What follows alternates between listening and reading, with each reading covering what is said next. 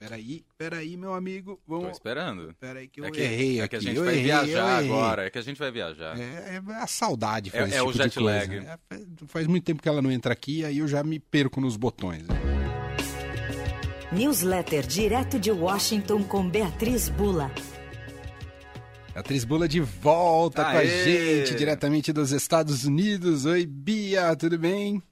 Oi, Emanuel. Oi, Leandro. Oi, Bia. Por, por um segundo achei aqui que você já tivesse deletado minha vinheta. Daí que eu ia descobrir aqui no ar que eu tinha perdido o posto no, no fim de tarde. Jamais. Ela tava numa gaveta aqui, tava cheia de pó, eu tive que achar ela, botar ela pra funcionar de novo, entendeu, Bia? A gente teve que achar o passaporte, entendeu? Poxa, parece muito, mas foram só duas semanas, vai? É verdade. É verdade. É verdade. Mas Pra- parece que faz bastante tempo mesmo. No ar, né, com essa intensidade que é fazer um programa de rádio diário, ao vivo, faz, acaba o tempo passa de um jeito diferente. É. Então parece que você É ficou um ano fora aqui do ar. Não é? É muito louco Muito. isso, é muito louco. Mas Foi- que bom que você tá de volta. Foi tudo bem de férias, Bia? Tudo bem, foi tudo ótimo, Leandro. Eu entrei no time de pessoas que, com a, o fim da restrição de entrada aqui nos Estados Unidos, viajou para o Brasil e depois voltou aqui direto para os Estados Unidos, depois de bastante tempo sem poder fazer esse trajeto, né? É, São Paulo, Washington, agora finalmente é, já vacinada, né? Isso foi liberado. Boa. Então você matou a saudade do Brasil um pouquinho também, Bia. Sim, com certeza. Fui aí visitar minha família, é, e, e, enfim, já fazia um tempão que eu não ia, é, e agora consegui fazer essa viagem. Sensacional, muito bem. Bom, Bia hoje já conta pra gente sobre desdobramentos né, daquele dia ah, trágico para os Estados Unidos quando teve a invasão do Capitólio. Uma das figuras que mais fica- é, re- repercutiram a imagem dessa figura, né, uma das pessoas que ali invadiu o Capitólio, foi aquele cidadão que compararam com tudo quanto é coisa, até com o Jamiroquai, É. o, o líder Com do o Jamiroquai, o. JK ficou bravo. Porque ele usa um chapéu meio de viking, assim. Isso. Aí você pode chamar, você quer chamar de uma maneira chique, você chama ele de xamã do Capitólio. Uhum. Se quiser chamar de uma maneira mais pejorativa, chama de chifrudo do Capitólio. Independentemente do, do título, ele se deu mal, né, Bia? É, o Jacob Chansley, que ficou com os- um dos principais símbolos daquele, é, daquela invasão ao Capitólio, que tentou impedir a sessão de certificação da eleição do Joe Biden no dia 6 de janeiro. É, ele foi sentenciado hoje, condenado a 41 meses de prisão, equivalente a três anos e cinco meses, portanto, é, pela participação é, naquele ato. Né? O pedido dos promotores era para que ele cumprisse um pouco mais de pena, aí quatro anos e três meses.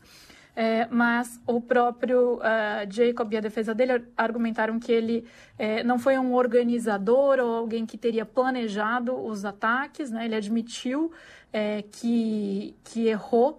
É, ele já se disse, depois que o Trump saiu da presidência e não concedeu um in- indulto a ele, algo que ele queria, ele já se disse decepcionado com, com o ex-presidente Trump. Ele fala que o comportamento dele foi indefensável, dele mesmo no ataque ao Capitólio, mas é, tentou argumentar que ele não era violento, que ele estava arrependido e também que sofre é, de um transtorno de personalidade.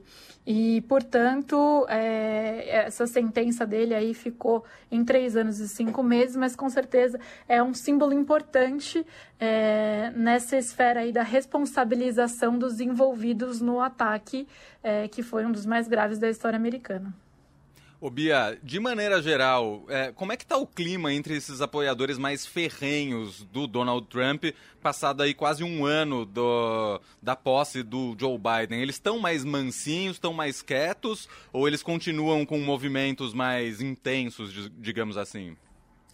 Então, Leandro, a gente tem visto dois, dois movimentos acontecendo, né? O movimento eh, das novidades aí por parte do judiciário, da responsabilização dos envolvidos. Então, eh, essa condenação de hoje é, é uma, é, é relativa a uma das mais de 150, 650 pessoas que já foram indiciadas por algum crime, mais de 130 já se declararam culpadas. Então, o que a gente tem visto semana após semana é algum tipo de novidade com relação às penas impostas a essas pessoas que comprovadamente participaram do ato naquele dia.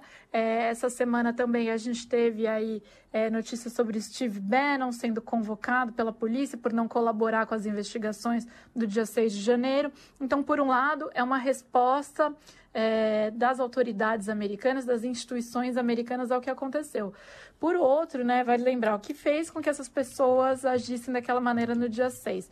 É, a crença de que a eleição não foi legítima, que a eleição de 2020 ela foi fraudada é, a favor, portanto, do Joe Biden, que era o, a, a mentira propagada pelo presidente Donald Trump desde antes da eleição e que continuou sendo propagada depois. Então, aquelas pessoas invadem o Capitólio para tentar impedir a confirmação é, do processo oficial lá que levaria o Biden à Casa Branca. E quando a gente está falando, então, de pessoas que acreditam nessa mentira, é, que ficou conhecida aqui como a grande mentira do Trump, porque ele usa essa expressão, a grande mentira, para falar da eleição de 2020, então serve bem, digamos, aos dois lados. É, mas é, quando a gente está falando de pessoas que acreditam nessa tese, ainda há uma porcentagem aí considerável é, do eleitorado que acha que a eleição do ano passado tinha que ser anulada. Então, um levantamento recente, feito já um ano depois, portanto, da disputa eleitoral de 2020, mostra que 35% dos eleitores é, acreditam que a disputa tinha que ser anulada. Esse resultado, ele, claro, ele só é assim porque é uma parcela sólida entre os republicanos é, que acredita nisso, não entre os democratas mas é consenso entre qualquer analista com quem se converse que esse ataque à disputa eleitoral de 2020, que agora tem sido reciclado aí pelo Trump e pelos seus aliados para eventualmente colocar em xeque as eleições legislativas de 2022, desafia a credibilidade de qualquer próxima votação nos Estados Unidos e, portanto, né, a sustentação democrática do, do país, porque ele cria cria-se esse clima de desconfiança que um ano depois persiste. Muito bem. Essa é Beatriz Bula, diretamente dos Estados Unidos, de volta com a gente aqui no Fim de Tarde Adorado. Participa todas as segundas e quartas, portanto, segunda-feira ela está de volta. Obrigado, Bia. Um beijo para você. Um beijo, um até beijo. quarta. Opa, até segunda. Eldorado. As férias fazem isso.